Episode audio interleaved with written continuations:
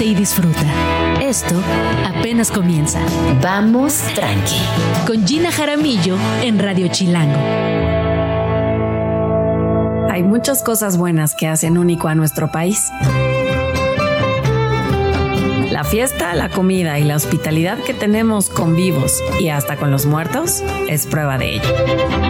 Hoy y durante unos días más, los hogares mexicanos abren espacio en su mesa, trazan caminos con flores, prenden velas y sirven verdaderos banquetes para guiar de regreso a las almas de sus seres queridos desde el más allá. En México, el llanto nunca viene solo se acompaña, aunque sea la fuerza, de risas, de canciones, de reuniones, de brindis, de mariachi y en noviembre además se acompaña de flores y comida, de papel picado y fotografías.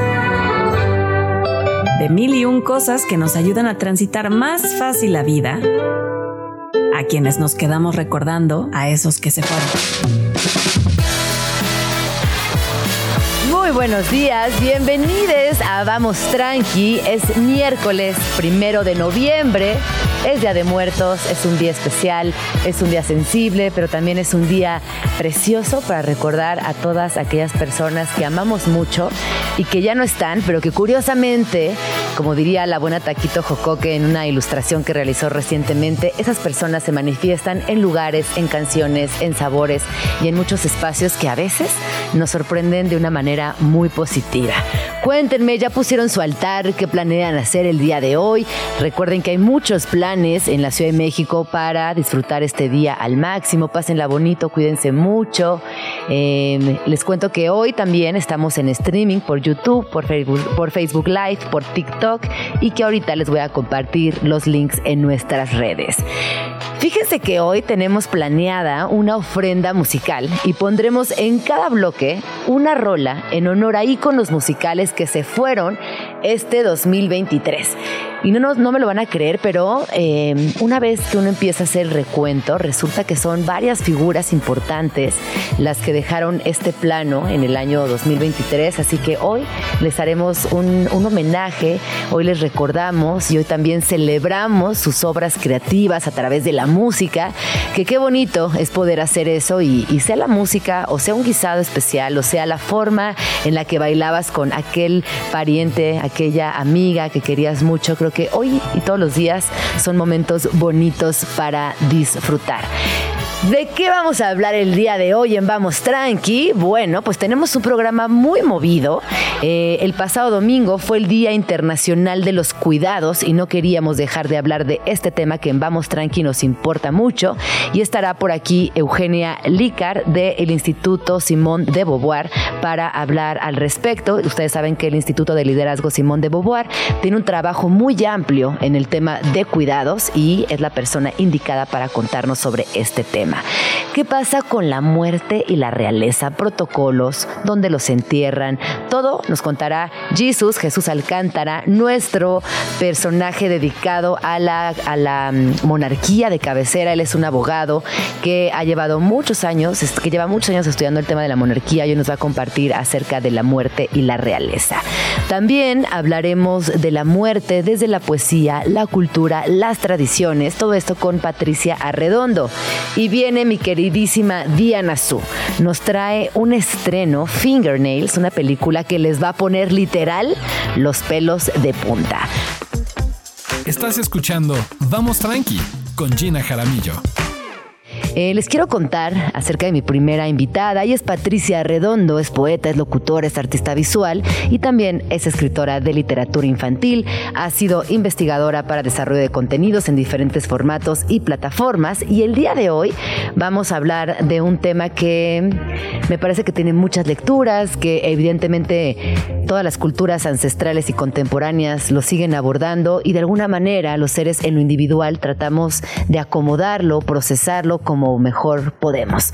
Eh, hay muertes que son difíciles de de, acomodar en nuestra propia persona, en nuestra propia sensibilidad, pero también hay otras que nos consternan, ¿no? Como la de los famosos, que no, que ni siquiera son personas que conocíamos y aún así eh, nos consternan y, nos llegan a doler. Bienvenida, Patricia, ¿cómo estás? Muchas gracias, muy bien, ¿y tú? Muy bien. Oye, ¿tú por qué dirías que necesitamos pensar, hablar, concientizar y tratar de entender la muerte como seres humanos? Eh, pues a mí me llama mucho la atención también por el perfil que tengo, pensar en la humanidad como una humanidad, una humanidad que comenzó con la niñez, ¿no? Entonces, como en vez de pensar en la civilización, pienso en una civilización de niños, en niñas, em, y pienso también en el momento en el que un niño o una niña se hace consciente de su propia muerte, y creo que viene también con el proceso del crecimiento de la adolescencia, en donde se hace consciente de su erotismo. Entonces, siento que de alguna manera en el desarrollo de, la historia de la humanidad también como pensada como niños, está este paso que damos hacia la adolescencia y en ese paso de la adolescencia empieza también esta conciencia del eros y una conciencia de la muerte que nos permite también entender el por qué eh, queremos también incluso reproducirnos, ¿no? Hay algo que es muy interesante, sobre todo en la primera infancia, y es que siempre tratamos de explicar el, tema de la muerte, ya sea con una mascota, con un animal de compañía, con un familiar, eh, siempre, y esto lo digo yo como mamá, con el miedo de que la que no esté un día seas tú, pero sí tratar de eh, dosificar de alguna manera esta información tan fuerte que tiene que ver con la muerte. Y las infancias, y seguramente a ti te ha pasado en talleres con infancias, tienen un entendimiento de la muerte que es muchísimo más Em, amoroso, quizás mucho menos dramático, eh, también como algo más natural en su entender en esa primera infancia, donde no, no, lo, no lo ven con resentimiento, no lo ven con dolor, no lo sienten como un abandono, es como, sí, es algo natural. Y luego en este paso a la adolescencia ya empiezan tantas otras preguntas que me parece muy lindo lo que acabas de anotar, porque sí, es una realidad. También con esa adolescencia muere la primera infancia, muere esa persona que fuiste eh, los primeros 12 años o 11 años de tu existencia. Sí, de hecho también empieza, eh, digamos, una relación con lo ritual, ¿no? Si vamos a buscar a ciertas culturas originarias, podemos ver que hay también rituales para hacer una transición y siento que ahí viene también una explicación, también un poco fuera de la cultura occidental del viaje, ¿no? Que no solo, eh, no es el viaje que comienza con la muerte, sino es el viaje también que comienza con la vida y que transiciona a una muerte y que sigue después de la muerte. Pero bueno, como ahí si se puede rascar en diferentes culturas, eh, pues es eso, ¿no? Que eh, siempre existe en estos rituales el de nacimiento, el de transición, la, adolescencia, incluso si te desarrollas y eres madre, pues viene también otro, ritual interesante, que es, eh, hay mucha relación también en culturas ancestrales entre la maternidad y la, y la muerte, ¿no? Las doulas son personas que acompañan en el dolor, pero también, digamos, hay una historia de las personas que acompañan el dolor también en la muerte. Entonces, las mujeres, es interesante también investigar el papel de las mujeres en la muerte, porque son las que han acompañado siempre a través del llanto, a través también de los cantos o a través de la presencia misma a transicionar y a, atravesar el dolor, ¿no? Y eso está muy presente también en libros sagrados, ¿no? Eh, digamos, la compañía de la voz en la, en la muerte para hacer el viaje. Oye, cuando hablas de culturas que no son occidentales, es muy importante este, esta línea de la conversación, porque a veces estamos tan occidentalizados que nos olvidamos de todas las enseñanzas por ejemplo, budistas, que son las que acabas de, mencionar ahorita, que son muy profundas, que son muy amorosas, que son también sí lejanas o parecieran lejanas porque estamos muy occidentalizados. Entonces a mí me parece que es muy bonito también decir, oigan, sí estamos en Occidente, sí tenemos esta idea de la muerte, pero ojo, que en muchas otras culturas se ha analizado, se se ha observado y se ha entendido también como el inicio de algo más, que no es el fin único. Y eso es muy bonito. Sí, a mí me gusta, por ejemplo, un libro que es el libro tibetano de los muertos, que habla justo de este acompañamiento de que cuando el cadáver comienza a ser cadáver, cuando el cuerpo ya no es cuerpo, comienza a ser cadáver, pues hay una persona que se designa para que diga el libro sagrado, digamos, eh, todo este discurso que te va a acompañar y va al oído, ¿no? Ya, ya no tienes nada que hacer aquí, vas a encontrar esta luz, vas a ir hacia allá. Y entonces todo el acompañamiento de nuevo vocal, eh, haciendo este viaje y sobre todo para que el alma no se quede aquí, ¿no?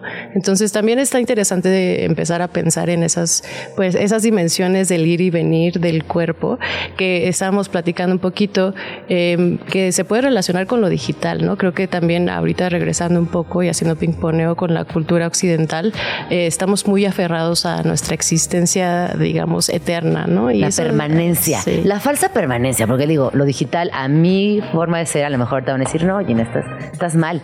Es una permanencia digital, es una permanencia falsa. Y una permanencia voluntaria también. También.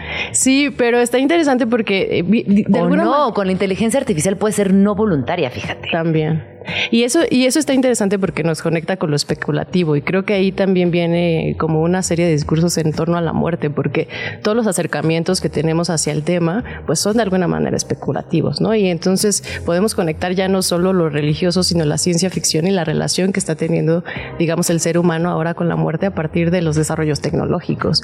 Entonces, como que es un tema que se abre hacia muchos lados. Por, un, por una parte, digamos, toda, toda la cultura ancestral, que cuando una persona muere, lo que hacen es acompañarlo para que emprenda ese viaje y luego toda la parte que van a tener los programadores de acompañar a una persona que muere para guardar la memoria de esa persona eternamente. yo creo que cuando hablamos de vida siempre hablamos de muerte porque son son dos conceptos, no, no, sé ni, pues sí, van de la mano. Vida y muerte se acompañan completamente, absolutamente y totalmente a lo largo de nuestra existencia o la de otra persona. Oye, cuando hablamos de muerte y poesía, ¿qué se te viene a la mente? Uy, pues toda una tradición, digamos, de, justo en esta área especulativa, de tratar de acercar a la sensibilidad de uno de, cómo va a ser nuestra propia experiencia de muerte y otro cómo vivimos la experiencia de la muerte de los otros. Entonces, de alguna manera siento que la poesía es esta, eh, digamos, este contenedor, gran contenedor que ha, ha, hecho del lenguaje una manera justo de acercarse a la experiencia sensorial de la muerte, ¿no?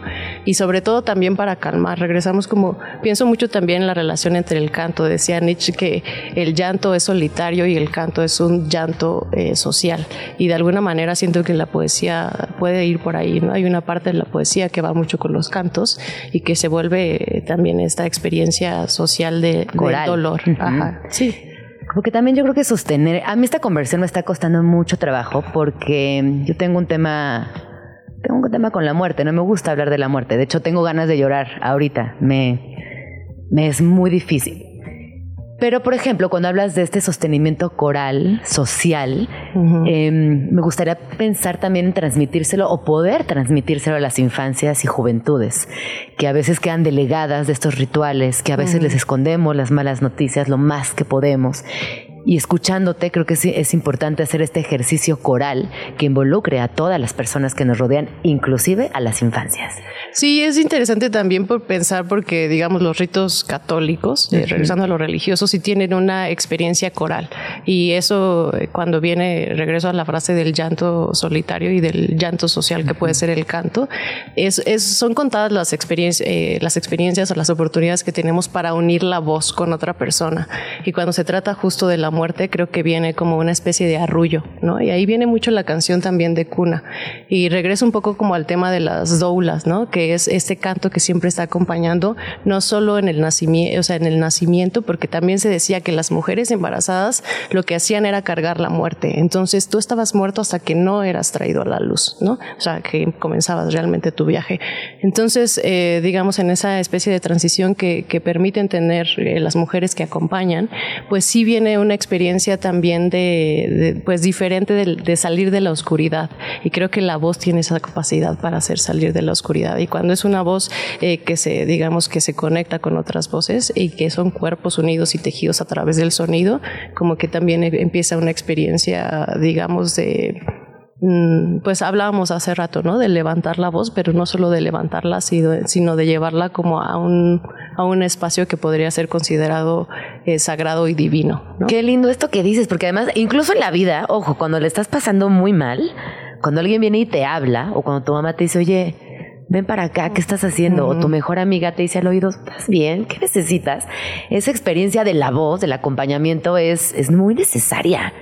¿No? Como que tú lo estás llevando a un lugar eh, que tiene que ver con, la metáfora o con la realidad de la muerte, pero que también siento que en este presente a veces es muy necesario tenerla eh, como una herramienta también fundamental de vida. Oye, cuando hablamos, por ejemplo, eh, de la muerte, ya hablaste del budismo, ya hablaste de las culturas ancestrales, ya hablaste también del sonido, de la música, y bueno, no podemos dejar de hablar de la muerte en México, que estos días... Eh, a mí me encanta ver, cuando tú y yo éramos chiquitas, era una cosa más privada. Si poníamos los altares, si salíamos también, bueno, yo, yo, en mi colonia sí salía a pedir Halloween, pero sí me acuerdo que era una cosa más familiar, más eh, de poner el altar, de cenar en la casa, de, de, honrar a, las personas que no nos acompañaban. Y ahora siento que es tan festivo, tan grande, pero que al final de la noche vuelve al, al, al seno familiar. ¿Tú qué, qué, dirías acerca del fenómeno del Día de Muertos en México? Pues es justo como también relacionándolo a todo lo que hemos hablado, es esta, esta especie de que puede ser como una recuperación de los rituales, ¿no? Y que también me, hace esa pregunta de qué significa lo ritual ahora. Y son tener mm. esos espacios para lo sagrado. ¿Y qué sería lo sagrado, no? Entonces creo que también empiezan otras preguntas, eh, pues que van con la época, pero diría que el Día de Muertos es una especie, es, es interesante también observar los siglos, eh, bueno, con otras, eh, otras culturas más, que tienen, están muy relacionados con la tierra, con el ciclo de la ah, tierra. Eso está muy interesante. Que justamente no solo es poner la ofrenda, sino que es también empezar a señalar que comienza una época del año de total oscuridad y que también viene con, eh, digamos, a dar paso al nacimiento del sol. Entonces siento que es también esta conciencia no solo de honrar lo que ya fue, sino lo que se recibió y poder compartirlo con los que ya no están y poder también empezar a visualizar la luz, digamos, ya no solo simbólica a través de los muertos, sino, eh, digamos, también de los ciclos de la tierra y pues del, digamos, de las etapas de, de pues se me está olvidando ahorita, pero este el invierno del año, las estaciones, las estaciones del año. Oye, yo sé que te gusta leer mucho y que continuamente estás buscando textos para inspirarte y escribir los propios o generar nuevos proyectos. Cuando hablamos de muerte, ¿qué, qué libro nos recomendarías o a qué proyecto nos podemos acercar justo para salirnos un poco de nuestro cascarón occidental y entender la muerte también desde otros lugares? Pues yo diría que es el libro tibetano de, de, los muertos también está como una especie de contraparte que es el libro tibetano, bueno, el libro tibetano de la vida y la muerte, que también eh, hace como, trata de contrarrestar, ¿no? El hecho de nada más hablar de la muerte, también ponerla en no tan dual, eh, que integra justo la vida. Y yo diría también que El sexo y el espanto de Quignard, que es, eh, un, es un ensayista francés. Y eso me interesa mucho, o estaría, me interesaría mucho compartirlo justo porque habla de la muerte y el, y el erotismo y sobre todo también textos que pudieran integrar. ¿Y, en qué, aspectos eh, aborda en ese ensayo? Pues habla justo también como de la, eh, de la noche, digamos como este espacio que, eh, simbólico que está relacionado justo con la muerte y este espacio simbólico que está relacionado con el erotismo. Y pues obviamente habla del orgasmo, de la pequeña muerte como un primer acercamiento a la experiencia de la muerte, ¿no? Y que también justo empieza a trabajar con conceptos que podrían parecer no duales, que es decir, estás dando vida, ¿no? A través de la noche. Entonces hace como una revisión súper, súper, súper exhaustiva eh, de, del erotismo y la, y la muerte. Entonces es que la noche tiene mucha fuerza. A mí me, me, me, encanta pensar en la noche. Luego cuando te dicen, pero tú eres una persona de día o de noche, pues no sé, soy una persona de las dos. Pero si tuviera que escoger el día o la noche, no, pues es muy complicado. Yo creo que yo soy una persona más, no sé ni qué soy. Pero la noche sí tiene mucho erotismo, tiene mucha, tiene mucho misterio, eh, tiene mucha fuerza también, tiene mucha eh, muchas tinieblas y también suceden cosas en la noche que jamás podrían suceder en el día. Este, este libro definitivamente, ¿sabes de qué año es más o menos? Suena muy bien. Pero sí. Pero ese lo recomiendas. ¿Cuál otro recomendarías? Eh, bueno, mm, también está esta antología de poesía publicada por la UNAM, que es solo un instante aquí, que es una compilación de poemas justo que hablan de la muerte, como para que se pueda explorar también la poesía mexicana específicamente. Eh, pues que aborda el tema, ¿no? Y que también qué tipo de metáforas hay alrededor y qué tanto se ha hablado y desde, pues sí, desde qué tipo, qué espectros del lenguaje puede empezar a describirse. ¿Alguno más que tengas por ahí que nos puedas Mm. recomendar? Es que yo siempre que pienso en la muerte pienso en un, digamos, es que hablo- pienso en toda la literatura, ¿no? Y como que siempre me gusta eh, pensar en libros que no hablan justamente del tema, pero que pueden estar relacionados con, con él. Hay un libro muy, muy, muy, muy, muy, que a mí me encanta, es, eh, diría, como muy importante para mí, eh, que es sobre el sonido, que es el, los animales símbolos, eh, que es de Ciruela, bueno, está publicado en Ciruela, y este señor habla sobre la arquitectura y habla sobre los tótems. Entonces, cuando empieza a hacer una relación de- del nacimiento con los tótems, empieza justo a hablar de la muerte, pero ya no habla de la muerte como la muerte misma, sino de la muerte a través del sonido y de la arquitectura. Y empieza a relacionar los animales y el sonido con ciertos, eh, bueno, con todas las, nota- eh, las notas, ¿no? Entonces, no sé, es un viaje loquísimo, pero yo recomendaría ese porque sí habla justo otra vez eh, del sonido, pero cómo se relaciona para poder entender incluso todas las melodías que hay en torno a la muerte y por qué también se empiezan a evocar desde ciertas notas musicales, que no son las notas de, mu- de muerte, no son las mismas notas musicales que se evocan la vida. Entonces, creo que hay muchísimos libros, como en, en general en toda la literatura. eh, ¿Cómo se llama este último? eh, el origen de los animales símbolos. Ah, lo voy a buscar Es hoy Marius mismo. Schneider. ajá. Lo voy a buscar. Pues muchísimas gracias por haber venido. Gracias Patricia, ¿dónde podemos seguirte? Eh, mis redes son Papi Arre, eh, en Instagram, en Twitter y por ahí. se. Nos están diciendo que por aquí, que por qué, por qué tienes ese, ese arroba. Cuéntanos, ¿qué pasa ahí en tus redes sociales? ¿Qué Ah. proyecto tienes por allá? No, no, no, es que justo eh, empezando a una especie de transición hacia lo no binario, eh, quería referenciar algo que, que pudiera ser juguetón Ajá. y que justo me- le hiciera a las personas preguntarme, oye, ¿por qué estás Ajá. como papi? y es como que abre, ¿no? Abre a que la gente pueda decirte la E sin ningún problema. Y sobre todo para las citas de Bumble y Tinder, abre una conversación interesante. No, para la vida en general. No, es una conversación muy interesante. Oye, muchas gracias por venir. Gracias. Espero que vuelvas pronto. Ahorita les vamos a compartir todas estas recomendaciones. Eh, fíjate que me dan ganas, te escucho y me dan ganas de, de cantar. Qué bonito esto también de poder experimentar el sonido propio. Porque cuántas veces ponemos atención a todo lo que suena a nuestro alrededor, pero poner atención a nuestra propia voz, a nuestro canto, también es una forma linda de honrarnos en vida. Y yo nada más como un último consejo, siempre le digo a la gente, enciérrate en el baño y si tu voz, y si no tuvieras que usar tu voz para hablar, ¿para qué la usarías?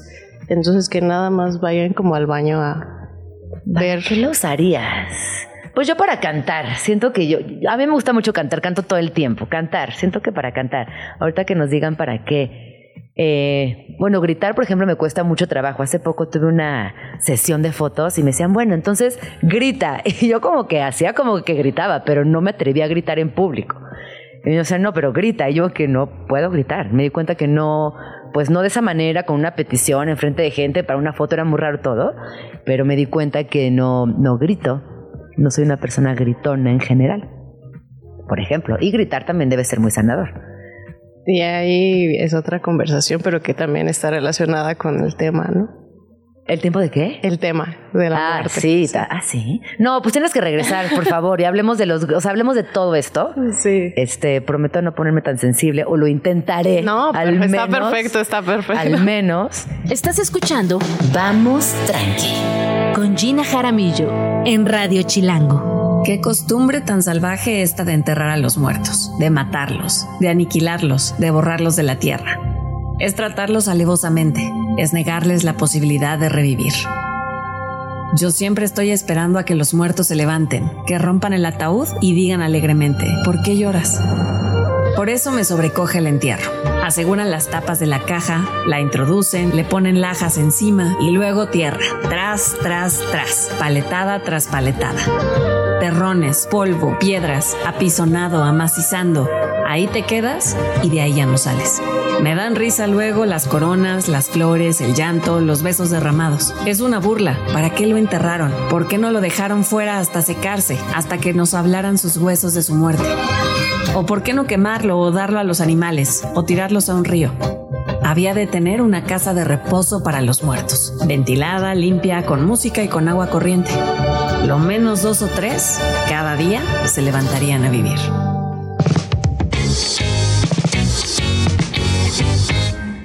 Las 11 con 38 minutos. Y esa vocecita que acaban de escuchar de fondo es mi queridísima Diana Su, que como saben, ella es colaboradora de Vamos Tranqui. Siempre nos trae todos los chismes, las nuevas, las viejas, las importantes, las del momento, todo lo que tenga que ver con el cine. Bienvenida, Dianita, ¿cómo estás? Muchas gracias. Ya con la recomendación de la semana preparada, eh, estábamos hablando fuera del aire de los dulces que nos gusta recibir en Halloween o en fiestas. Yo sigo, sigo siendo fan de ir a las fiestas de niños, como ese adulto desubicado con su bolsita, porque me encanta partir piñatas y me encanta cuando te van y te, te, te vas de la fiesta y te dan tu bolsita con dulces, que además los, las mamás o los papás se pusieron el, el- se tomaron el tiempo para armar Claro. las bolsitas con los dulces que fueron a elegir, que a Costco, que a los supers. Entonces, yo alguna vez hizo- hice eso para mis fiestas. Entonces, hoy en día, de adulto, valoro, ¿no? Como que todos esos detalles que hay. No, porque además es muy bonito porque están los dulces de la piñata y luego los dulces especiales de esa bolsita, Claro, que son siempre diferentes. son más ricos, claro. Oye, pero fíjate que yo ayer salí a las calles de la ciudad con mi par de hijas al famosísimo Halloween y nos la pasamos tan bien, éramos una bola de familias. Yo creo que en algún momento, además llegamos y dijimos, bueno, hay que seguir un grupo. Y en ese grupo, con un par de mamás que nos organizamos desde antes, yo creo que en algún momento éramos pues 60 personas, ¿eh? de todas las edades. Yo la más grande y había bebés de meses en carriolas también, con disfraz también, pasándola increíble. El clima ayudó mucho porque Sí. ayer hacía calor a diferencia de hoy que está congelada la ciudad. Y no sabes la cantidad de dulces, de cantos inventados, de kilómetros caminados. Y yo siempre recomiendo que vayan a la colonia Nápoles porque ahí hay un vecino muy entusiasta que además hace una casa de terror, una casa de los sustos que está abierta al público y que le echa muchísimas ganas y es increíble. Me encanta. Felicidades a esa gente que se toma el tiempo para adornar sus casas. Ahora que ya, ya podemos hablar de que ya casi es Navidad, porque Ajá. casi. Qué padre la gente que saca los foquitos, compra, eh, no sé, estos muñecos. Yo soy fan. Yo, soy fan. Te Y hace luego- feliz pasar por esas casas y sonríes, ¿no? sí, no, y luego hay, hay- hay todavía familias que se toman el tiempo de hacer bolsitas.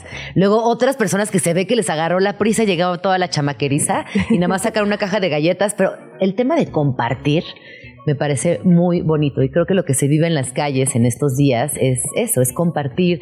Es que aunque el mundo se esté cayendo a pedazos y tengamos un ánimo bastante bajoneado en general, días como hoy repercuten a que las cosas mejoren, estar con las infancias, acompañarlas, divertirnos. Entonces yo les pido también que yo sé que han sido días muy difíciles y que ha estado, ha estado intenso, pero que hoy, hoy nos tomemos ese tiempo y compartamos con, con la banda y tratemos en la medida de lo posible de generarles también recuerdos muy bonitos, porque no lo que acabas de decir, yo cuando era niña me acuerdo y eso, eso vale todo. Totalmente. Hoy además, yo quiero sumar una, una noticia bonita. Hoy es cumpleaños de mi papá. Felicidades, ¿cómo se llama tu Felicidades, papá? Se llama Francisco. Francisco, muchas Eh, felicidades. Al rato voy a partir pastel con él. Eh, lo amo. Ay, sí lo quería decir aquí al aire. Felicidades, papá. Y me hace feliz. Esta semana también recibí varias noticias que me bajonearon mucho. Pero a mí lo, lo feliz que me pone venir a hacer programa contigo, Mm. compartir una recomendación para que la gente tenga que ver el fin de semana, me hace muy feliz. Y tú nos haces muy gracias. feliz, Dianita. Tú nos haces muy feliz. Y a ver, ahora sí, entremos en tema. Entremos. Pues para hoy traigo una recomendación que. eh, una película que estrena en Apple TV Plus eh, este viernes, que trae un planteamiento, un concepto de esos que te dejan pensando de yo participaría o no participaría. Y se trata de. Es una película romántica de ciencia ficción. El tema es eh, en este futuro cercano, porque creo que nunca te dicen la fecha en la película, no la recuerdo de en qué, momento se, se desarrolla, tú puedes cuantificar el amor. Eh, existe en la película un instituto del amor al cual tú acudes con tu pareja, haces una serie de pruebas para medir cuánto confías en ella, cuánto la conoces y al final, eh, y por eso la película se llama Fingernails, te quitan una uña completita, tanto a ti como a tu pareja, la meten en una especie de microondas, una máquina que tienen en el instituto, y a partir de eso te arroja una cifra que es 100%, 50% o 0%. 100% están enamorados los dos, 50% hay uno que está enamorado y el otro no, y no sabes quién, y 0% pues ninguno está enamorado. Entonces eso te ahorra que tú... eh, sigas una relación si ves que no hay futuro porque justo no están enamorados o que quizás dudabas un poco de si la persona quiere estar contigo, siente lo mismo, y si tienen el 100%, pues ya, eh, ya la hicieron. Me parece malísima idea. Nunca iría. No, súper zafo, yo también. ¿Tú? Aquí no, No. sé, Luis que no va, Tato no va, Alex no, nadie va, vamos tranqui. No, además aquí vamos tranqui, somos tan romantiquísimas que dicen, no, mejor vivir en la mentira. Yo tampoco. ¿Tú irías, Janita? No, yo no, no iría, pero quieras o no, sí en algún momento me da curiosidad. La película, para que sepan, además tiene un super cast. Sale Jessie Buckley, que ella salió en, en Women Talking, ellas hablan. No sé si viste La- esa película. la vi y leí el libro. Y leíste el libro. Em, Riz Ahmed, que es este actor que salió en Sound of Metal, que es el baterista que empieza a perder el, oído. Y sale Jeremy Allen White, que es este actor eh, súper...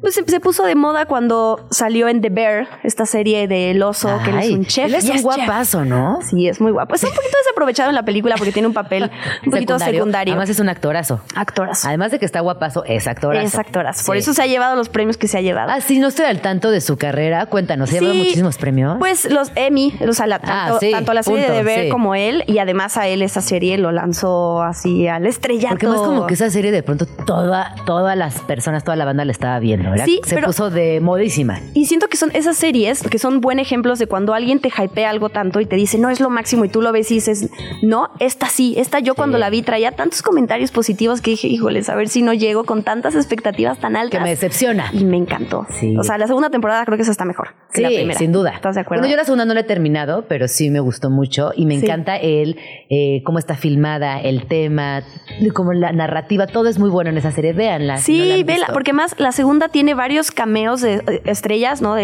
de actores invitados, Olivia Colman. Cuéntales de qué va la serie, para quienes no la han De, de The. Bear, ok. The Bear se trata sobre un chef que trabaja en un restaurante súper eh, prestigioso, eh, es- trabaja además en una cocina en donde lo tienen súper presionado. Pero la serie empieza cuando él regresa a trabajar al restaurante de su hermano, eh, porque algo pasó ahí, digo, no quiero spoilear, pero le dejan a cargo a él el restaurante familiar. Y el restaurante familiar es de unos sándwiches de, de- de carne que es un caos. El restaurante tiene un montón de deudas, eh, los, los trabajadores, los chefs que están ahí, eh, pues, trabajan en este ambiente súper intenso y entonces él tiene que llegar de entrada a rescatar, ¿no? Como a este, este restaurante, eh, lidiar con una pérdida que hubo en su familia muy fuerte, muy, sí, muy, muy choqueante para él y unificar también a estos, em, pues todas estas personas que trabajan en la cocina. Entonces es una serie con un ritmo frenético. Sí, Tú sí, sabes, o sea, sí. digo, yo no sé lo que es trabajar en una cocina, pero Pero su- su- se ve que es intensísimo. Sí, cumplir con tiempos y además ahí todo, o sea, tienes que eh, manejarte a nivel espacio, ¿no? De, a ver, quítate, yo voy a pasar, yo voy a cocinar, yo voy a hacer esto. Y entonces te deja cansado cada episodio. O sea, si es una serie que dices, "Ah". No, pero además eres un personaje que me parece que inunda la pantalla si esta expresión existiese, ¿no? Como que es, Sí. es una persona que inunda por completo la pantalla. Él sí, es un tipo que actúa muy bien y que todo el tiempo te tiene pegada a la tele. Y mira que a mí me cuesta trabajo a veces las series, porque prefiero ver pelis. Soy más persona de pelis que de series. Ok. Pero sí, es buena esa. Y es que no solo es él, es todo el desarrollo de los demás personajes, cómo vas conociendo su pasado y entiendes por qué reaccionan de cierta manera. Eh, es, tiene un desarrollo de personajes increíble. Y además la parte de el, el deleite que es ver cómo preparan los platillos con el amor en el que, que lo hacen. Y ahora que me dices que es chef, Que es me hace exacto. todo el sentido. Exactamente. Tiene todo el sentido del mundo. Bueno, entonces regresemos. Fingernails es la que tú traes para esta semana de recomendación. Sí. Eh, pues bueno, vamos a verla. Te digo, yo de entrada siento que no iría al proceso. Me estaba tratando de acordar de otra película, no, creo que es una de estas nanoseries como de cuatro capítulos, donde eh, la premisa es igual un futuro distópico, quién sabe cuándo, pero es una aplicación. Entonces tú mandas como un, un pelo y por ADN te dicen qué tan, qué tan compatible. No, no es de Black Mirror, pero... es Suena un- Black Mirror. Suena Black Mirror, pero no, es una nanoserie. Me acuerdo que eran cuatro episodios y la premisa era esa, ¿no? De ver si eran compatibles químicamente. Entonces ya, si, de- si eras compatible químicamente, seguías adelante con el proceso de ligue y si no, mejor te lo ahorrabas. Y me parecía horrible. Híjole. Porque la magia del ligue, para bien o para mal, está increíble. O sea, es un juego muy divertido. Pero si hay, si hay un episodio de Black Mirror ahorita que que, que también trata eso. Que quizás es ese. ¿Del pelo? O sea, De- no, estoy- no es con un cabello, todo. es con. Pero también tiene que ver con parejas y con facilitarte un poco la vida. O sea, no, yo, yo tampoco le entraría a ese juego, la verdad. Pero el, el- final de esta película que yo estoy recomendando, Finger Nails, me dejó como de esos finales como un poco abruptos que dices, ay, me gustó, no me gustó. Al final yo ya eh, saqué la conclusión de que sí. Pero me gustaría que la gente la viera y que justo digan como, porque a ver, independientemente de que le entremos o no al juego de, ¿te quitarías una uña? Te- o sea, qué Ah, dolor. un pelo chance, una uña, no sé.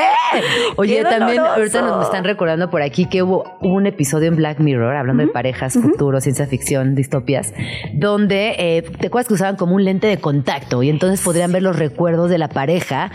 Era Qué horrible. peligroso, qué peligroso. Qué horror. O sea, eso te quita ya tu libertad por completo, tu libertad de- ni siquiera ya puedes pensar contigo mismo, o sea, esa intimidad que tienes de, dijo, pensé mal de esta persona, lo critiqué, lo juzgué, pero bueno, pues todos pasamos por esos momentos.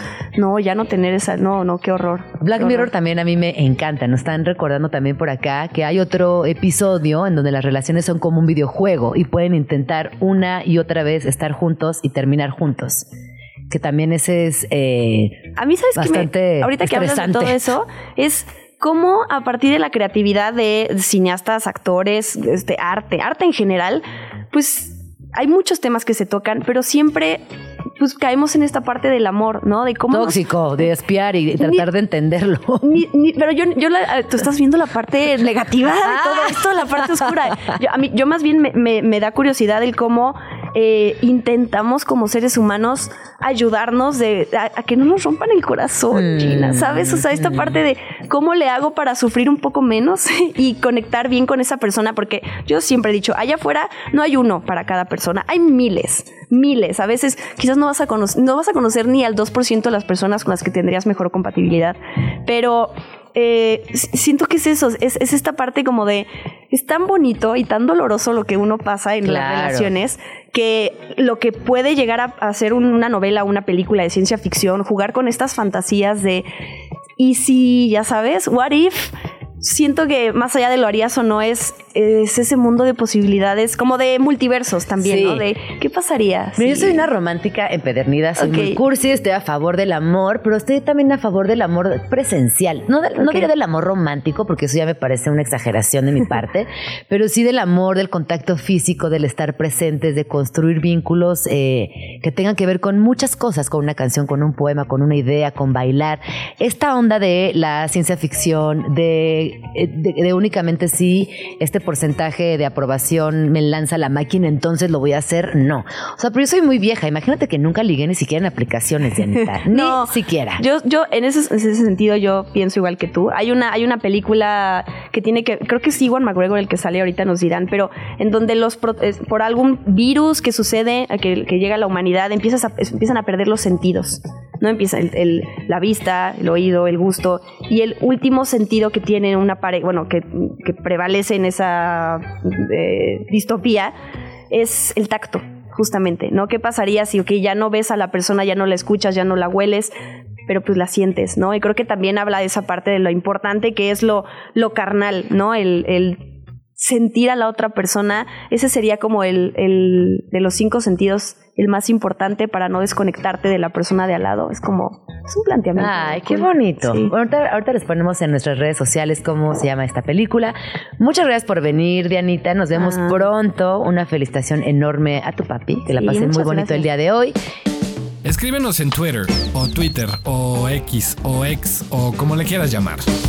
Arroba Jim Jaramillo y arroba chilango.com. Uso el hashtag Vamos Tranqui.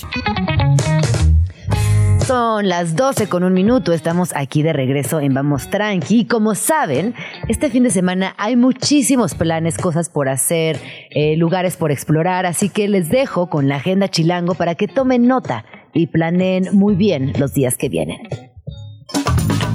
Agenda Chilango. En Vamos Tranqui, siempre hay plan. Los grabados de José Guadalupe Posada iluminarán el centro histórico por el Día de Muertos con una instalación de luces en edificios y avenidas del corazón de la Ciudad de México. Así que ve preparando la cámara de tu celular para tomarte muchas fotos para Instagram, Facebook o la red que tú prefieras. Este 2023, el alumbrado por el Día de Muertos en la ciudad es un homenaje al pintor, caricaturista, grabador e ilustrador para conmemorar los 110 años de su muerte. El alumbrado por el Día de Muertos en homenaje a José Guadalupe Posada se podrá ver en edificios del gobierno de la ciudad, en el Zócalo y la calle 20 de noviembre. Agenda Chilango. ¿Te atreves a entrar a los dominios de La Llorona en la Ciudad de México?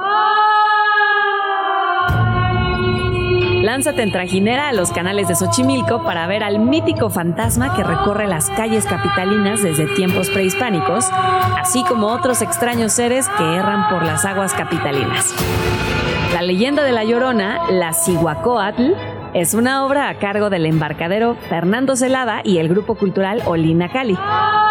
Lánzate ya que las entradas vuelan como la mismísima Llorona, quien te contará su historia de terror mientras te mueves por las tenebrosas aguas de Xochimilco. Agenda Chilango. El Drinky Fest es el evento que celebra el Día de Muertos en bares, restaurantes y cafeterías de la ciudad, con espectáculos teatrales que van desde drag queens hasta algunos enfocados en los más peludos de la familia. Eso sí, acompañando con una rica cena y un drink para disfrutar al máximo. Este festival tiene el propósito de fusionar la tradición del Día de Muertos con el teatro y un buen trago en una celebración cultural que puedes acompañar con tus platillos favoritos en los distintos bares y restaurantes sedes del festival. En total son 11 obras de teatro que se presentarán hasta el 8 de noviembre de 2023. Para este festival teatral, tienes que comprar tu entrada a la obra en su sitio web oficial y el boleto incluye un trago para que puedas brindar por la vida y la muerte. Algunas de las obras que podrás disfrutar son Mexicatrina, Ajolotl, Amor en Pena, La Recaída, Almictlán, y sesión. Más que un festival de teatro y bebidas, el Drinky Fest es una experiencia cultural para celebrar el Día de Muertos. Cale alguna de las sedes, disfruta de una buena obra de teatro y brinda por la vida. Agenda Chilango. Respetable público, lucharán dos de tres caídas sin límite de tiempo. Regresan las noches de lucha libre en la Arena México. No te pierdas a tus luchadores favoritos en un recorrido muy emocionante y divertido, donde podrás conocer más acerca de una de las tradiciones más emblemáticas de México. También recibirás de cortesía un shot de tequila y un souvenir sorpresa. Prepara la máscara colorida, toma asiento y disfruta de los profesionales rebotando en el ring. Puedes ir todos los viernes a la Arena México en Doctor La Vista número 197 en la Colonia Doctores. Presentado por Agenda Chilango, los mejores planes de la ciudad en un solo lugar. Para más información, visita chilango.com diagonal agenda. Son las 12 con 4 minutos y me acaban de hacer una pregunta muy bonita en mis redes sociales y me, me preguntaban que cuál era mi obra de arte favorita de Día de Muertos. La verdad es que tengo muchas, pero sin duda una que disfruto mucho es la de Saturnino Herrán, que se titula tal cual La ofrenda. Es un óleo sobre tela que mide 1,83 por 2,10. Eso es, un, es una obra grandota de 1913 y que vive en el Munal. Así que si un día quieren ir a, a conocer esta pieza en persona, háganlo porque es, eh, es esta pieza donde aparece una trajinera llena de flores de cempasúchil y al interior de la trajinera navegan un joven vestido de blanco, una madre con su bebé, un adulto, una persona de, de la tercera edad y una niña que nos mira directamente. Esta niña mira directamente al espectador ¿eh? y cada personaje representa una etapa de la vida y todas estas personas se preparan para hacer la ofrenda y recordar a los muertos en su día. Así que ahorita se las vamos a compartir en mis redes sociales, arroba Jim Jaramillo, pero fíjense en esta pieza llamada La Ofrenda. Bueno, ya está conmigo por aquí mi siguiente invitado, colaborador de Vamos Tranqui. Eh, vamos a hablar con Jesús Rogelio Alcántara, también conocido como Jesus, que ya saben que la realeza nos causa mucha controversia, nos cae bastante mal, pero nos gusta también aprender. Así que hoy Jesus, que además es abogado y teólogo, ha sido profesor, entre otras materias, de filosofía del derecho, derecho comparado y es experto en la realeza, en sistemas monárquicos, nos va a contar qué onda con la realeza y con la muerte. Bienvenido, Jesus, ¿cómo estás? Muchas gracias, Gina. Muy contento de estar aquí contigo de nuevo. Eh, primero, me gustaría que arrancáramos con estos majestuosos funerales. Sí, fíjate que yo creo que para los seres humanos en general siempre ha sido muy complicado lidiar con el tema de la muerte, ¿no? Con la idea de que a lo mejor todo se acaba y ya no hay nada más. Pero especialmente con las personas que han sido poderosas. O sea, si piensas en la primera gran historia que los seres humanos escribimos, que es la epopeya de Gilgamesh, justamente se trata de un rey que no puede lidiar con la idea que después de haber sido el más poderoso del mundo, un día todo se acabe. ¿no? Y, y, yo creo que esa idea impactó muchísimo a los seres humanos desde el principio y especialmente la idea de que los, los que han mandado en el mundo desaparezcan. Entonces, ya desde los pueblos antiguos había cierta idea de que eso no podía ser posible y, y, que los reyes seguramente se integraban al panteón, es decir, al, al grupo de los dioses, ¿no? Ya los, este, eh, los griegos llamaban a esto la apoteosis, es decir, la integración de las personas realmente notables al grupo de los dioses. De hecho, por ejemplo, entre los emperadores romanos existía la costumbre de que en el momento en el que se hacían sus funerales, ¿no? cuando se cremaba el cuerpo, porque entre, los romanos se cremaba el cuerpo de los emperadores, se echaba a volar un águila sobre la pira, que simbolizaba el momento en el que el alma del emperador se iba a integrar con los dioses. Y a partir de ese momento se volvían divinos, se les hacían estatuas, eh, se, se, instituían sacerdocios en su honor, ¿no? Y como que esta idea fue calando, digo, esto no es, no es solo de los romanos, esto proviene ya desde las religiones orientales más antiguas, pero con la llegada del cristianismo... Bueno, y los egipcios, ¿no? no por supuesto, los egipcios que... que son el ejemplo uh -huh. magno de claro. los grandes funerales. Eh, y bueno, también pienso en los en los eh, guerreros de terracota, esta pieza magistral que, ojo, también estaba acompañando a un emperador. Exacto, sí, sí, sí. Pues la idea es que en el otro mundo las personas poderosas tienen que seguir siendo poderosas, ¿no? Ajá, exacto, como no se va a derrumbar, no se va a derrumbar. Exacto, sí, sí, sí. El poder no se, el poder no desaparece. Exacto, como esta, estas ganas de aferrarte. Hay una canción que se me vino a la mente, ¿se acuerdan de todo se derrumbó? Pues no, con las, con los ilustres y con las personas poderosas no pasa igual. Exacto. Ahora, con la llegada del cristianismo cambió la cosmogonía de los pueblos en Occidente, uh -huh. porque la idea ahí es que cualquier persona, el más pobre de los pobres, puede llegar hasta el cielo más alto, ¿no? Ah, como esta democratización de la, claro. de la espiritualidad o de, o de, lo de la llegada al cielo, ¿no? Sí, más de, bien. Por, por, lo menos de, de, cuál es el futuro de, la, de todas las personas después de morir, ¿no? Ahí se iguala todo, la muerte lo iguala todo. Se abren las puertas del paraíso. Claro, pero yo creo que esta cosa antropológica, digamos, de, de asumir que los reyes ne necesitan tener un espacio especial, ¿no? Eh, fue calando en el, en el ámbito de sus funerales, ¿no? O sea, ya el juicio futuro de los reyes le corresponde a Dios, pero en este mundo, ¿no? La, Ay, no. la majestad sí, sí, sí. ¿no? se, tiene que, se tiene que notar en el momento de la muerte. Fíjate que me parece una idea horrenda, lo debo de confesar, pero también lo agradezco, porque gracias a esos vestigios hoy podemos analizar muchas culturas ancestrales. Sin embargo, la idea, ahora que tú le estabas diciendo en voz alta, me parece pues bastante feita. Sí, de hecho pasa mucho que, digamos, ya las monarquías europeas, cristianas, ¿no? Este, tienen por ahí, digamos, como una especie de, de, de, de, pues, de cosa ahí rara en la que, por un lado, ese es el momento en el que, pues, todos quedamos regresamos al polvo, digamos, ¿no? Polvo eres y en polvo te Exacto. Y por otro lado, ¿no? Como ya no, como ya no necesitan la humildad del monarca, ya no necesitan tal, entonces pueden ensalzarlo todo lo que quieran. ¿no?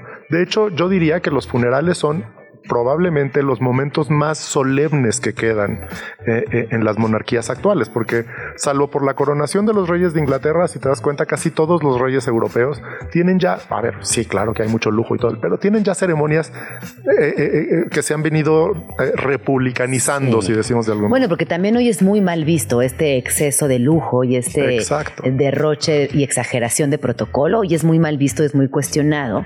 Y hace unos días yo veía en las noticias que esta chica chiquita, la princesa la española. Princesa Leonor. Ajá. ¿Qué, ¿Qué, estaba haciendo? Yo no entendí bien qué estaba haciendo. Ayer fue la jura de la Constitución. Ajá. Cumplió 18 años. Ah, cumplió 18 Y a partir años. de este momento eh, digo, ella ya era heredera, pero a partir de este momento ya puede ser reina sin que, sin que tenga que entrar una regencia en su, en su lugar. Entonces, Pero le llovió, digo, no sé si es por la gente con la que yo leo, pero le llovió en redes fuerte. Seguramente tiene que ver con el sesgo, Sí. porque efectivamente en España se ha desatado lo que llamaron en los medios la leonormanía, ¿no? Ándale. Este, O sea, precis- que la gente la adora. Pues sí, es que es una princesa, es joven, eh, es guapa, eh, en fin, eh, está haciendo el servicio militar. Y ayer le tocó, digamos, sí, el momento. Ahora, sí es cierto que está en, un, en una situación política complicada. En, el- en este momento, bueno, sería muy complicado explicar ahorita, pero el gobierno español está aliado con los independentistas, entonces es complicadísimo para ella. De hecho, una parte del, del Consejo de Ministros no asistió a la jura de la Constitución de la princesa de Asturias porque son republicanos. Claro. ¿no? Pero sí, eh, Pero bueno, regresemos a la muerte, Jesus, Exacto, porque tú y, yo, ay, tú y yo nos podemos quedar horas platicando. Yo Exacto. siempre quiero que vengas a la casa a tomarte un café conmigo y Cuando platiquemos quieras, más. Cuando quieras.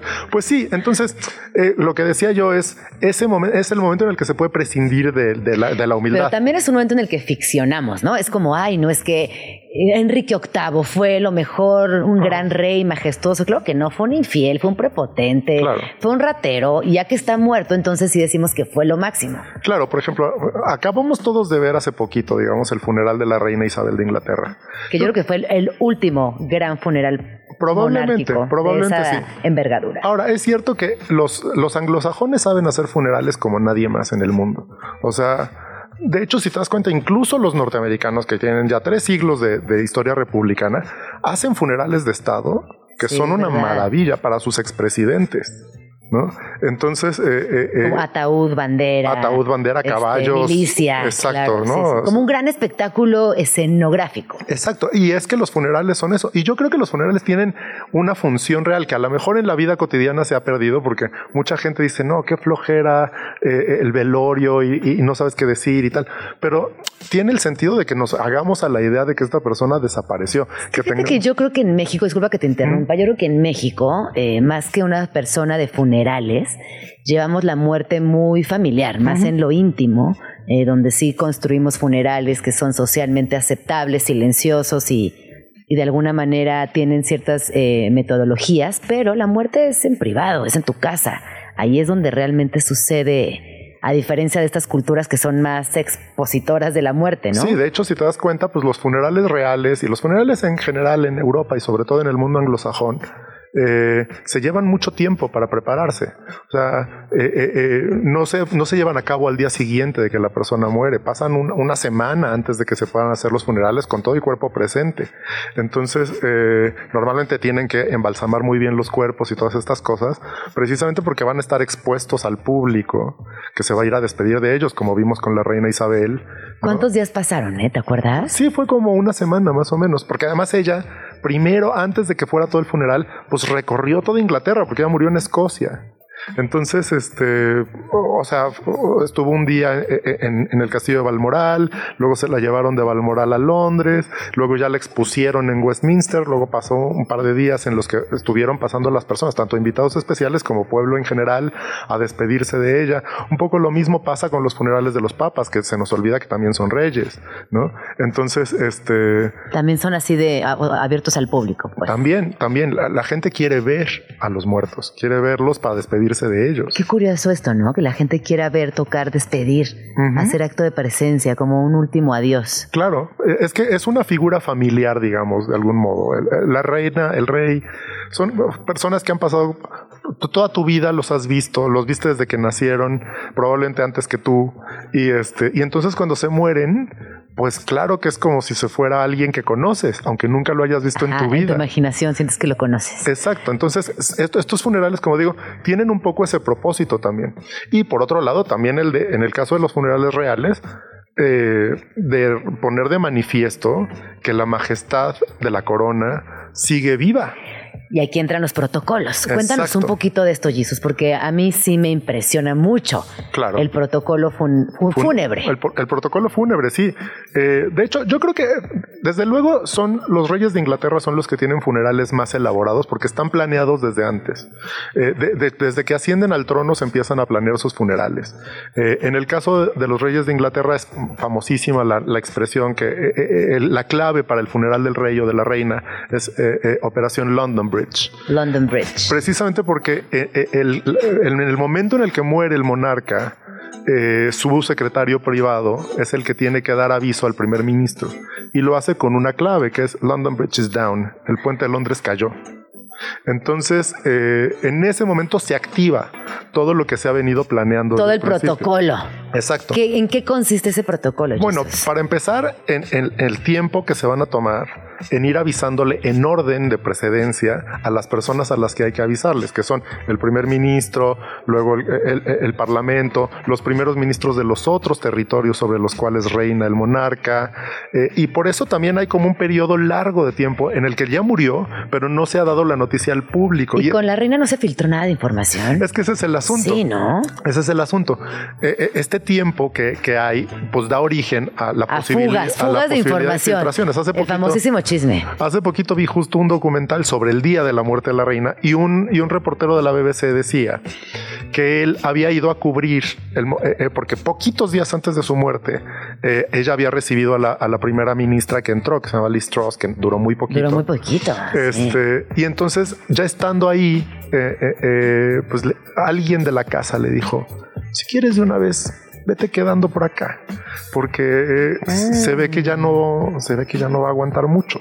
Entonces, este, obviamente esto no lo puede contar en el momento, pero, pero el asunto era que ya no regresara a Londres y, efectivamente pasaron dos días y murió la reina. ¿no? Entonces, eh, claramente hay todo un equipo médico y de protocolo que está ahí muy alineado. Entonces tienen que ir dando el aviso tienen que cuidar que no haya muchas, eh, eh, eh, muchas fugas en el proceso, para que en el momento en el que ya se da el aviso ya tengan todo preparado. Hay, por cierto, en Inglaterra una cosa que ya no existe, yo creo, en ninguna otra monarquía, un noble en particular, encargado de la organización de los funerales que es el duque de Norfolk. Por generaciones los duques de Norfolk han organizado los funerales de los reyes. ¿Y por qué ellos sabemos? Porque son uno de los eh, eh, en el sistema del en el sistema de los pares ingleses hay unos nobles de más alto rango. Eso ya no sabías contar, eso ya, no, lo habías enseñado. Entonces, eh, el ducado de Norfolk es uno de los más antiguos y además, curiosamente, es el, el único duque que está en ese nivel que es católico porque todos los demás son anglicanos. Mm. Entonces, eh, eh, eh, y, que, y que en su familia, digamos, se reconocen como fieles. La fidelidad es el punto esencial de la casa de Norfolk. Entonces, han estado, digamos, vinculados a la corona de manera muy particular, sobre todo para efectos ceremoniales. Ellos organizan las coronaciones y los funerales de los reyes. Entonces, este, ese, ese duque, pues tiene unas juntas con el consejo privado, el Privy Council de la, reina o del rey ahora, este, para, para toda la organización. Ahora, esos funerales, pues es el propio rey el que, el que, decide, qué, es lo que quiere que se haga. que quien hable, hablan personas, hay comida, cuánto duran. Exacto. Eh, en el caso eh, de los funerales reales en Inglaterra, pues eh, una vez que ya se va a llevar a cabo la ceremonia, normalmente en la abadía de Westminster, eh, pues entra, digamos, toda la función litúrgica de la iglesia, de las iglesias que forman parte del Reino Unido, porque el Reino Unido pues tiene una iglesia nacional, pero, que es la, pero más bien tiene varias, porque es la iglesia nacional de Inglaterra, la de Escocia, la de Irlanda del Norte, y además reconocen, digamos, a las otras religiones que hay. Entonces, hay un, pues como una entrada ahí multireligiosa, política, ¿no? Se tiene que presentar ahí por última vez las joyas de la corona a la reina o al rey que murió. ¿Sabes también que será súper interesante ver que de este ritual han sido también eh, algunas adaptaciones de territorios colonizados. Porque yo alguna vez vi un comparativo en una coronación justo, en, en esta última de, Carlos III. Sale Carlos con eh, la corona, el cetro, la, la capa, y luego al lado sale una imagen de una tribu africana en la misma estética, la misma composición y los mismos elementos rituales. Yo creo que estaría muy interesante ver qué de esta, de estos eh, ritos eh, fúnebres o ritos de coronación tiene que ver también con los pueblos que han explotado y colonizado, que seguramente hay varios. Sí, de hecho hay muchas veces presencia de batallones de los países colonizados que, que, marchan, ¿no? Junto, junto con el catafalco de la reina, eh, porque pues era reina de ellos también. Entonces, este, de hecho, eso es, forma parte de que quiénes van a participar en el cortejo, ¿no? Todas estas cosas se van, se van organizando también tomando en cuenta los deseos de la persona que murió, porque en el caso de la familia real inglesa, todos los miembros de alto nivel de la familia, los que son eh, royals, trabajadores, que se les dice, este, tienen su propio protocolo funerario. Por ejemplo, en el caso de Lady Di, pasó que ella ya no formaba parte de la familia real en el momento en el que murió. Sin embargo, se le tuvo que organizar un funeral real. Porque la gente la adoraba. Exacto, entonces e, en ese caso se utilizó el protocolo de la reina madre que todavía vivía, este, pues para, porque ya estaba listo, pues la reina madre ya tenía casi 100 años cuando murió Lady Oye, ¿tú estás viendo The Crown? Eh, sí, sí. ¿Y te parece una buena serie? Eh? Me parece una buena serie. Evidentemente tiene muchas partes noveladas porque si no, no sería buena televisión. Claro. Pero, pero en términos de factura me parece impecable. Pues fíjate que muy interesante, Jesus, tienes que volver pronto porque yo sí creo y con esto me gustaría ir cerrando la conversación, que son estas últimas celebraciones, estos últimos funerales que veremos de esta manera, porque como bien mencionabas al inicio de esta conversación, hoy la monarquía está muy mal parada, creo que la historia finalmente les alcanzó y van a tener que ir poco a poco adaptándose a las nuevas necesidades de este mundo. Y yo creo que este mundo, tú lo sabes, ya no necesita monarquías. Entonces creo que son estos últimos este, momentos que vamos a ver. ¿Tú qué crees? Yo creo que sí se van a ir adaptando. vamos a tener que ver qué tanto eh, desaparecen o cuáles desaparecen. Yo sí creo que la inglesa va a ser la última en caer. Pero, por ejemplo, en España, en Bélgica, en, todos estos lugares, se ve que estos funerales tienen un carácter mucho más eh, militar. Eso también está claro. La vinculación de la corona con el ejército, por ejemplo, en España, es cada vez más fuerte. Eh, porque, bueno, esa función, la función de, capitán general de las Fuerzas Armadas, es la que le da al rey una fuerza particular. Y ahora con la princesa Leonor se está notando más, porque está haciendo la carrera militar, aparece con su uniforme y demás. Entonces, yo creo que han visto que una forma, digamos, de realzar su, su función es esa. Y sus funerales también reflejan eso, son funerales militares Sí, porque también digo, de alguna, no, no, conozco tanto la historia, ya me contarás tú más para no decir cosas que no, pero también es una forma de mantener un poco el show vigente, ¿no? Como, bueno, ella es más joven, que se involucre con la milicia, ¿qué hacemos? Es decir, también tiene que buscar todas las herramientas a su alcance para prevalecer. Ahora hay una cosita ahí sobre, la, sobre el futuro de la monarquía y sobre mucha gente discute ahora por, con tanto republicanismo si Felipe VI va a ser o no el último rey y pensando en el tema de los funerales y demás, eh, Felipe II eh, mandó construir eh, el, Escorial, el, Real Monasterio del Escorial, que es una belleza, precisamente para enterrar a los reyes de España. Y en el Panteón de Reyes ya no quedan más ataúdes. Ya no hay espacio, señores, señoras, señoritas, se acabó. Bueno, es un datazo. Muchísimas gracias, Jesus. ¿Dónde podemos seguirte? Arroba Jesus Alcántara en, en Instagram, en donde quieran, sí. Muchas gracias por venir. Regresa pronto Vamos Tranqui. Estás escuchando Vamos Tranqui con Gina Jaramillo. Son las 12 con 34 minutos y aprovecho para mandarle un saludo a Nube que nos está viendo en YouTube. Muchas gracias por vernos, por escucharnos y qué bueno que te gusta el programa porque lo hacemos con muchísimo amor y muchísimo cariño. Les cuento que el domingo pasado fue el Día Internacional de los Cuidados, un tema muy importante que en la Agenda Feminista 2023 ha ocupado pues muchas conversaciones y que no solamente en Vamos Tranquila hemos dado seguimiento a este tema, sino regresamos continuamente a la importancia de poner a los cuidados al centro de las conversaciones, también entender que es un tema que nos involucra a todas las personas y no solamente a las mujeres, como históricamente se ha conceptualizado el tema de los cuidados. Y para hablar esto me acompaña Eugenia Licar. Ella es subdirectora del Instituto de Liderazgo Simón de Beauvoir. Bienvenida, Eugenia. ¿Cómo estás? Ay, muy bien. Muchas gracias por la invitación, Gina. Un placer. Oye, cuando hablamos de cuidados, ¿de qué hablamos exactamente? Sí, está buena la pregunta porque mm, es eh, un fenómeno multidimensional. Cuidados es mucho, son muchas cosas, cuidado el, digamos, el concepto, la definición tiene que ver con esas actividades directas, indirectas y de gestión mental. ¿Qué quiere decir esto? Por ejemplo, si yo te digo mm, lavar los platos, em, si te digo cambiar el pañal a un bebé, atender a una persona enferma, alimentar a alguien, pero si también te digo de repente em, llevar el calendario de vacunación, eh, ayudar con las tareas escolares, ¿no? Todo eso es cuidado, así de amplio, así de diverso eh, es el mundo de los cuidados Y em, cuando ponemos un poco estos ejemplos sobre la mesa, yo creo que en general a las personas se nos viene una mujer haciéndolos. Por supuesto. O sea, el imaginario es, bueno, lavar los platos, imaginamos una mujer Y sobre haciendo. todo en Latinoamérica. Sobre donde el- todo. Donde el tema de cuidados siempre ha estado en las manos femeninas, la verdad. Totalmente. Hay que decirlo que está cambiando, sí. eh, seguramente muchas personas nos están escuchando y dicen, no, yo también cuido. Bueno, pero hasta hace muy poco esto era únicamente labor de las mujeres. Sí, absolutamente. En el histórico, no solo en la región, o sea, mundialmente, ha habido esta división de actividades. Entonces, bueno, los es lo que se llama división sexual del trabajo. Los hombres en el ámbito público, en el trabajo remunerado, aquel que recibe un pago, eh, y en esa esfera. Y las mujeres en el ámbito más bien doméstico, realizando labores por las que no se paga y que se entiende que entonces son por amor, ¿no? Práctica y exclusivamente por amor. Y un poco se puede decir, bueno, qué anacrónico. O sea, hace, hace décadas que las mujeres ya hemos entrado también masivamente al mercado laboral y a las actividades de, este, de trabajo remunerado, como se, por las que se recibe un pago. Pero, pero, yo diría, bueno, sí, mi pregunta es, aquellas que también trabajamos fuera, ¿Nos desentendimos de alguna manera de los trabajos dentro del hogar, de los domésticos y de cuidado? Y mi respuesta es, pues no, mi No, ciela. no.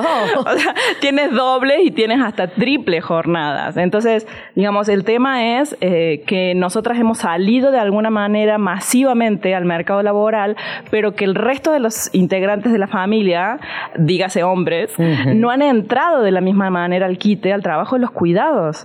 Este, también este trabajo de gestión mental, de planificación, de como de poner al centro a alguien más que no seamos nosotras mismas, ¿no? Y eso que acabas de decir también me lleva a la siguiente pregunta, porque económicamente, ojo, quienes tenemos la oportunidad de tener un trabajo co- como los nuestros en el día a día, de, de oficina o de lo que sea, con un sueldo remunerado, que además tenemos la, eh, la chamba de los cuidados, somos muy afortunadas. Pero hay mujeres que desafortunadamente se quedan en casa que no reciben ningún sueldo por los cuidados y que económicamente entonces están desfasadas 100% y que ahí entra también el tema de la violencia económica. Sí. No poder salirte de un lugar donde no eres feliz, donde no estás completa, donde no te sientes realizada, porque económicamente es inviable. Sí, totalmente. No solo hablamos de pobreza del tiempo, las feministas, de la pobreza del tiempo de las mujeres, que es el tiempo que está dedicado pura y exclusivamente a cuidar de otras, de otros, de otros, y que entonces es tiempo que tú no puedes dedicar ni al cuidado de tu salud, ni a insertarte en actividades culturales o terminar tus estudios, sino también y fundamentalmente a tener un trabajo remunerado, como tú lo mencionas. Afortunadamente, benditas las estadísticas, se empezó a medir de un tiempo a esta parte.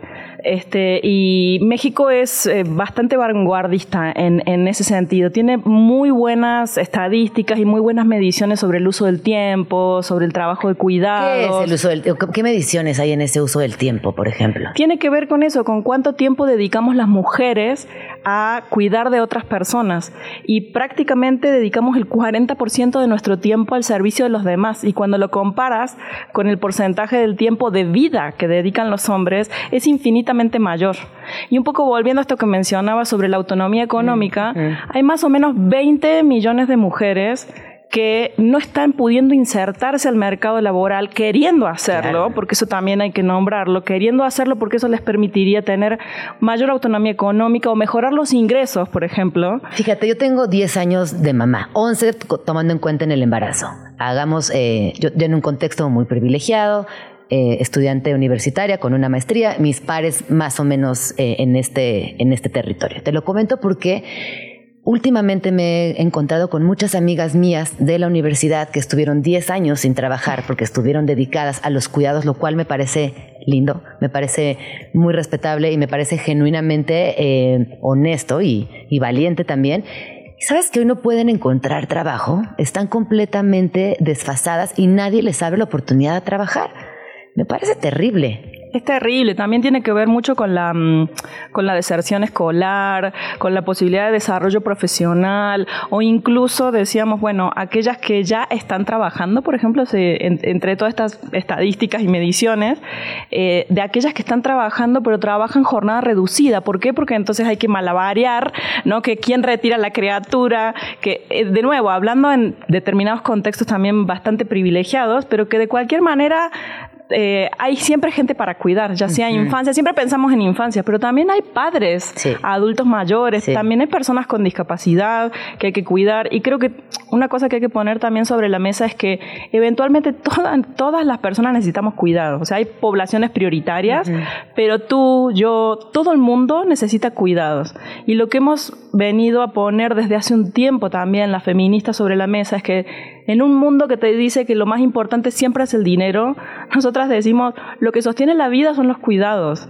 O sea, nadie podría estar aquí si no, digamos, todos somos sujetas de cuidado. Empecemos a pensar en nuevos pactos sociales, en nuevas formas de organizarnos. Y creo que la pandemia vino a visibilizar bastante eso, ¿no? Como de, si no empezamos a pensar en, en, en que tenemos que construir lazos sociales desde otros lugares, no solo desde el económico y desde el dinero, sino desde poner al centro la vida, los cuidados y, que, y sostener eso, em, vamos a estar cada vez en, situaciones más problemáticas. Em, y bueno, y un poco lo que, lo que venimos a proponer tiene que ver con eso, con reconocer primero los cuidados, o sea, porque es muy notorio que está tan naturalizado que entonces, no sé si seguramente lo has escuchado, no, mi mamá no trabaja, mi mamá está en la casa, por ejemplo.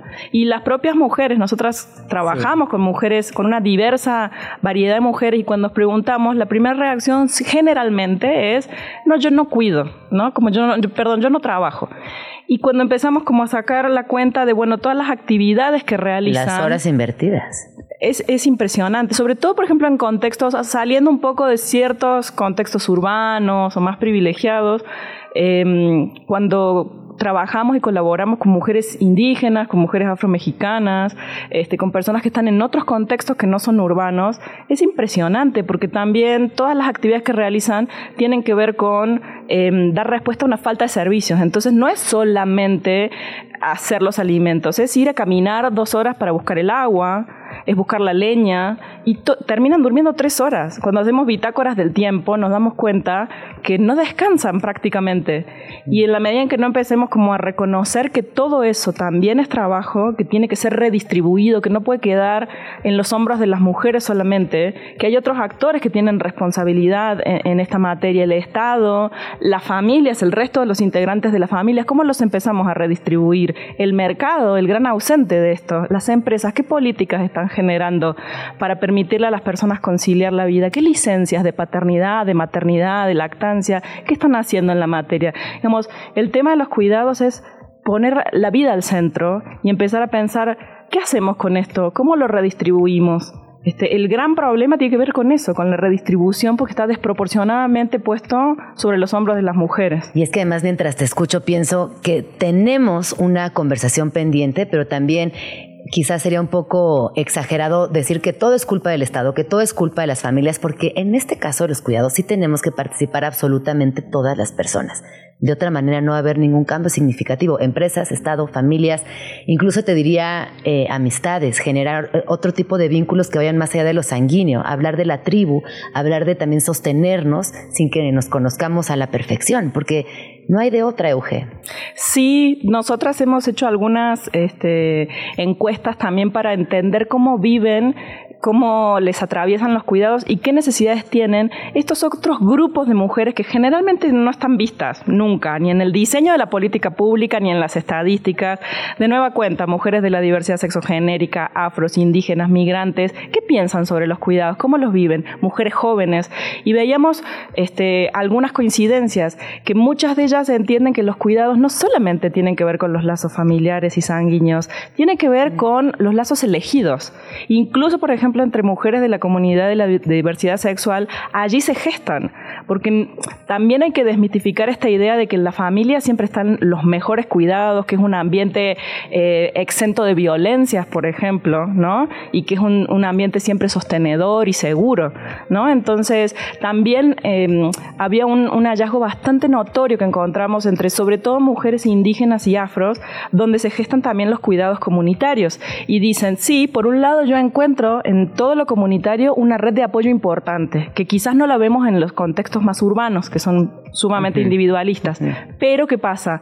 También en esa comunidad son otras mujeres las que están asumiendo los cuidados. Entonces se vuelven cadenas de cuidados en donde tú, sí, perfecto, encuentras ahí la posibilidad de redistribuir, pero ¿quiénes son las otras mujeres? Así, híjole, sí. Es un trabajo importante, es un trabajo que tenemos que seguir, ¿no? Concretamente hasta que logremos encontrar, ver y vivir esos cambios. Sí, y en ese sentido agradecer también mucho este espacio, porque lo que hacemos desde el Simón de Beauvoir tiene mucho que ver con, tenemos varias estrategias. Una de ellas tiene que ver con el cambio cultural con la formación, empezar a hablar de estos temas, sensibilizar a la población en general, pero también al funcionariado, a los que están tomando decisiones, empezar a poner a dialogar distintos sectores entre sí sobre este tema. Y los medios juegan un papel fundamental en eso porque son formadores de opinión y porque abonan al cambio cultural. Digo, vamos en buen camino, también hay que reconocer lo que está bien hecho. Sí, sí, sí. Lo estamos empezando a hablar y está siendo un tema de la agenda.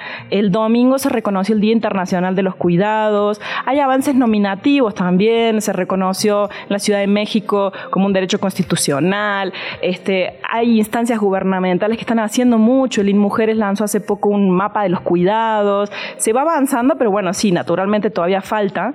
Este, y, y en la medida en que también vamos avanzando, lo que otra de las grandes estrategias que nosotros hacemos es, bueno, sí formar, generar información, sobre todo desagregada con esas poblaciones que nunca son tenidas en cuenta generalmente, para que eventualmente cuando se diseñen programas, políticas, servicios, tengan en cuenta las necesidades diferenciadas. Y el otro gran trabajo es, ok, mientras vamos avanzando en el Sistema Nacional de Cuidados, lo nominativo, lo federal, vamos a, implementar acciones concretas, este, sobre todo en lo local. ¿No? Como en estos niveles más locales. ¿Qué serían estas eh, acciones concretas? Nosotras acompañamos a municipios, porque hemos visto que este, en, en, este nivel más local, donde hay proximidad también, son gobiernos de proximidad, tienen un conocimiento bastante privilegiado también de las necesidades de la población y vemos que es muy viable implementar pilotos y prácticas de cuidado. Ya lo estamos haciendo.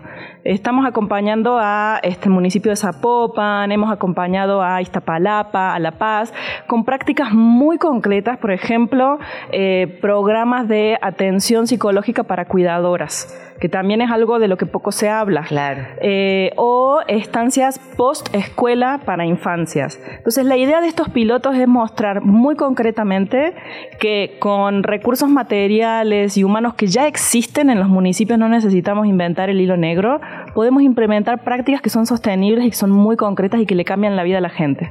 Me encanta. Muchísimas gracias, Euge, por venir. ¿Dónde podemos seguir al instituto? Bueno, en, Twitter estamos en arroba isbubois. Eh, también tenemos la página www.ilsb.org.mx. Em, y en Instagram, arroba ilsb.ac. Muchísimas gracias, Euge. Eugenia Licar, es subdirectora del Instituto de Liderazgo Simón de Beauvoir. Pues quedan mucho, mucho pendiente respecto a los cuidados, pero bien, como dice Euge, ahí vamos poco a poco. Hay que, hay que celebrar lo que ya está sucediendo y también poner el dedo sobre el renglón con todo lo que falta pues se acabó el programa del día de hoy. Espero que tengan un día muy lindo, que sus reflexiones amorosas y todos esos pensamientos que eleven a las personas que ya no les acompañan sean, eh, pues les hagan mucho bien, que la pasen bonito. Em, yo personalmente escucharé canciones que les gustaban a mis abuelas, pondré mi altar y mañana les iré contando. Ojalá también que se den un espacio para visitar todo lo que está sucediendo en la Ciudad de México, que sabemos que es mucho. Y bueno, vamos con la última eh, la última rola de esta ofrenda musical, no sin antes enviar un abrazo muy grande, muy cariñoso y muy caluroso a todas las personas que hoy pasan el día honrando a sus familiares que ya no están y en particular si les cuesta trabajo este día, quiero que sepan que somos muchas a las personas que nos gana esa parte difícil más que la fiesta. Así que bueno, les abrazo, les mando mucho amor y que tengan un bonito día de muertos. Ya nos vamos, pero nos escuchamos mañana aquí en tu oasis favorito de las mañanas. Vamos tranqui. Con Gina Jaramillo en Radio Chilango.